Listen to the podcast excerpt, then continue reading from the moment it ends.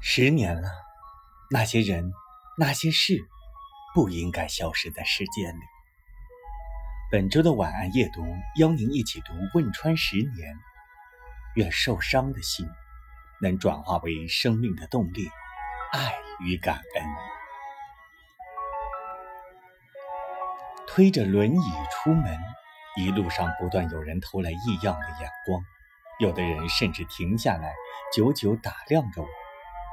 就像打量一个怪物，他们的目光灼伤了我脆弱敏感的心。我每次都还以恶狠狠的目光。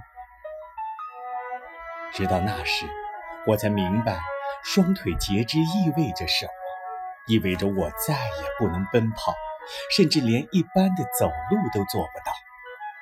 如果带上假肢训练，训练得好，基本能行走。许多事从此便与我绝缘。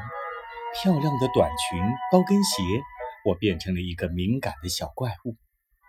训练时偷懒，对父母发脾气，和医生顶嘴。偶尔心情好，努力训练，大部分时间都在发呆。有时还会生气，将假肢丢开。